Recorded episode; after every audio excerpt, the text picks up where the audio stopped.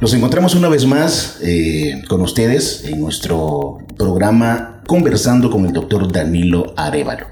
Él es ginecólogo, oncólogo. Hay mucha experiencia, Doc, eh, en el campo de la oncología, en su caso. Hola, ¿qué tal? ¿Cómo están? Un saludo fraterno. Perdón, se me olvidó darle la bienvenida. Ya no me hay tanta confianza. Le dieron la cara. me alegro que nos estén escuchando y espero que este post sea de utilidad. ok, ahora vamos a la pregunta. Háblenos un poco de su experiencia en el campo de la, de la oncología. Sí, realmente que este ha sido bastante vasta eh, yo creo que lo mejor que, he podido hacer son los estudios fuera del país, porque eso da una perspectiva diferente de qué es lo que pueden hacer en, otros lugares y nosotros podemos tropicalizar, eh, que es, es un, término un poco inventado para decir... Como debemos adaptarlo a, nuestra a, nuestros medios, exactamente. Así es, este, hay bastantes cosas afuera, pero por la situaciones propias de nuestro país, pues tenemos a veces que, improvisar. Pero eso permite dar también eh, tratamientos que tal vez no se daban antes, o que tal vez muy pocos conocen y que tal vez es lo que se tiene que hacer en la actualidad. Es bien importante porque con el cáncer no se puede, no se puede jugar. Eh, y yo sé que no se trata también de criticar a otro colega, pero sí es muy importante la experiencia que se puede adquirir en instituciones fuera del país. Yo creo que eh, existe un, problema bastante serio en el país porque realmente no existe un mecanismo, algo que, diga quién debe hacer qué. Entonces hay, hay personas que tratan el cáncer pero no saben de cáncer. Entonces mm. ¿Qué se puede esperar o qué resultado positivo va a haber de alguien que tal vez no dicta el tratamiento que corresponde? O que está acostumbrado a una, dinámica de lo que antes se hacía, Este, y en el país es muy frecuente a veces ver que un cirujano de cuello que hace cirugías pélvicas de, cáncer y, nada que ver, ¿verdad? O por ejemplo, no sé, un dermatólogo que, que trate cáncer de vulva. Y no es lo correcto. El cáncer debe ser tratado por especialistas, es decir, un oncólogo. ¿Qué tan común es el cáncer de cuello uterino en nuestro país, doctor?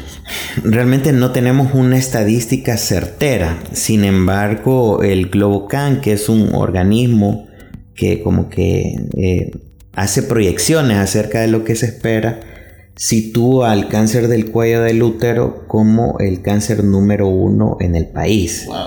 A nivel mundial casi todo el mundo maneja cáncer de mama y vemos que la mayor parte de, programas, meses especiales y todo es cáncer de mama, hay que listón rosa y yo te apoyo y todas esas cosas, Pero aquí en el país realmente es el cáncer cervicouterino, entonces le deberíamos de dar mayor auge no solo porque es muy importante, sino que es el único cáncer ginecológico que se puede prevenir. El cáncer de mama se encuentra en una etapa baja, ¿vea? cuando es pequeñito, pero yo lo encuentro, hay una enfermedad, pero el cáncer del cuello del útero yo lo puedo prevenir. Y el costo a comparación del tratamiento suele ser muy bajo. Vamos a hablar más adelantito con relación a la prevención, pero es muy interesante también poder eh, entender cómo es que se origina esta especie de cáncer en el cuello uterino. Sí, realmente que se conoce que el agente causal, o es decir, el que eh, lo que está íntimamente relacionado al cáncer del cuello del útero es el virus del papiloma humano.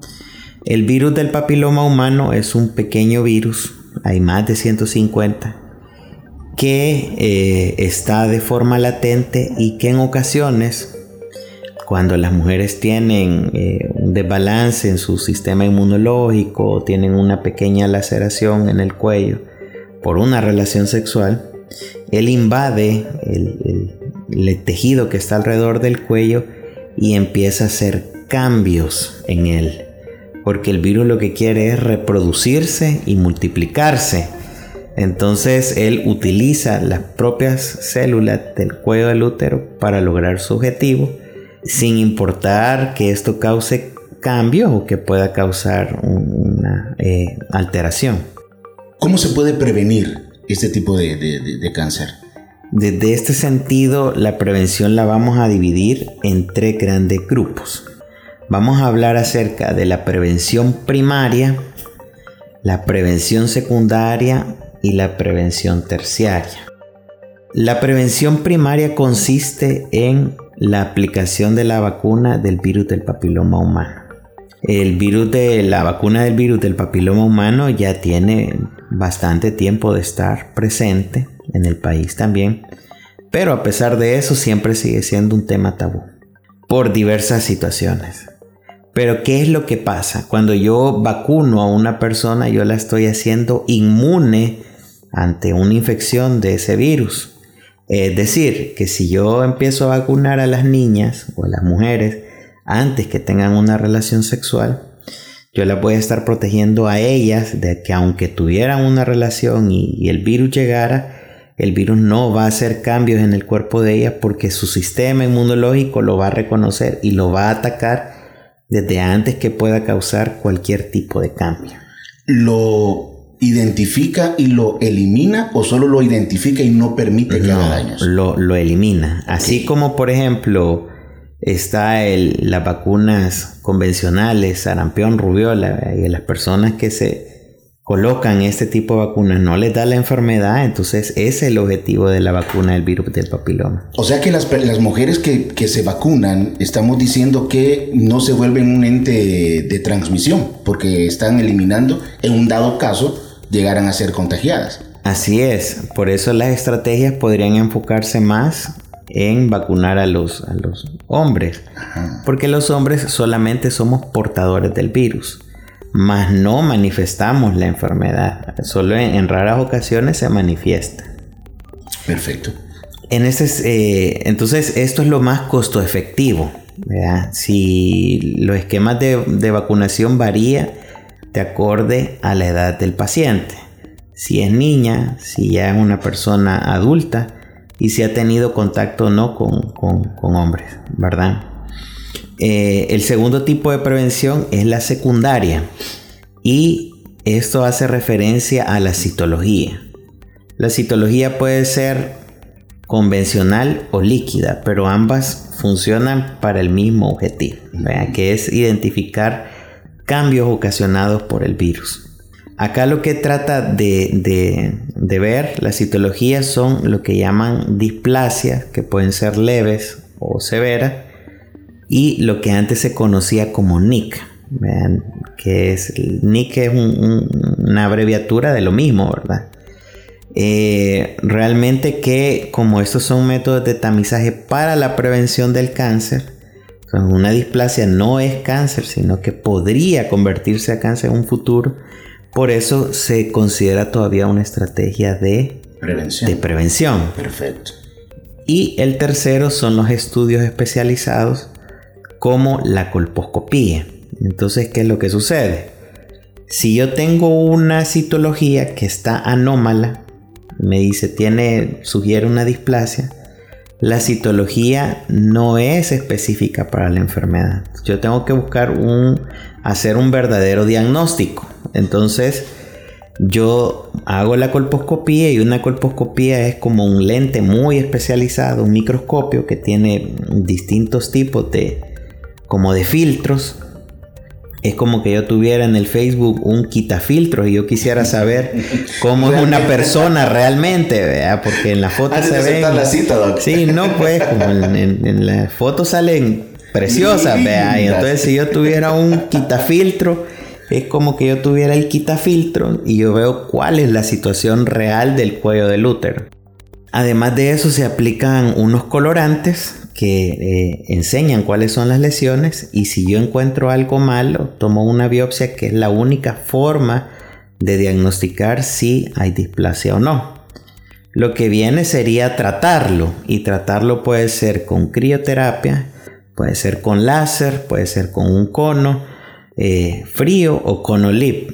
Eso va a depender de muchos factores acordémonos, no todas las mujeres son iguales y pues obviamente no todas van a tener el mismo deseo o, el mismo miedo o las mismas características de virus, entonces el tratamiento debe ser individualizado y discutido con la paciente sabiendo cuáles son los pros y los contras del mismo.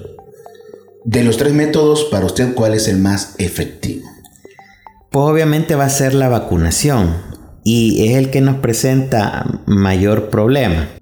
Por, por poner una cifra, esto como trasciende a través del tiempo el podcast, entonces puede que no sea un dato real. Pero, ¿qué, fecha es ahora? Hoy es 11, Hoy estamos en mayo. 11. 11. Ok. Entonces, los que por están escuchando, mayo 11, 2021.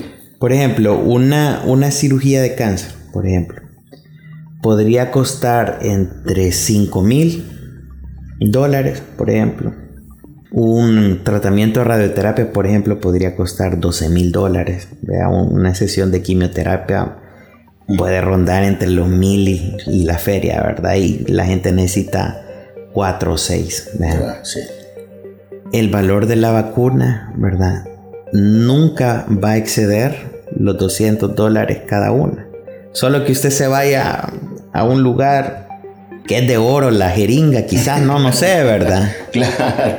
Ya o, no sé, o, por la atención y por la agüita helada que le puedan dar. Exactamente. Entonces, pero aún así, si la vacuna valiera 200 y por ejemplo es alguien que ya tuvo contacto y necesita tres dosis, por ejemplo esta persona va a invertir 600 dólares. Y eso nunca va a exceder el costo de una cirugía o de una radioterapia o de una quimioterapia. Y no solo eso, ¿verdad? ¿Cuál es el daño al organismo causado por, por lo que hay que hacer? porque ningún método va a, ser inocuo, siempre va a causar alguna alteración, ¿verdad? Entonces, no solo es el ahorro económico, sino el ahorro en otras situaciones. Así rapidito, porque sí, el tiempo nos, nos avanzó. Eh, cuando una mujer se vacuna contra el virus del papiloma humano, ¿al cuánto tiempo después necesita nuevamente la dosis? Los esquemas van a variar y yo creo que para dejarlos picados lo vamos a ver en el siguiente podcast. Perfecto. Gracias, Doc, por su tiempo. Un saludo, espero que nos sigan en el siguiente podcast.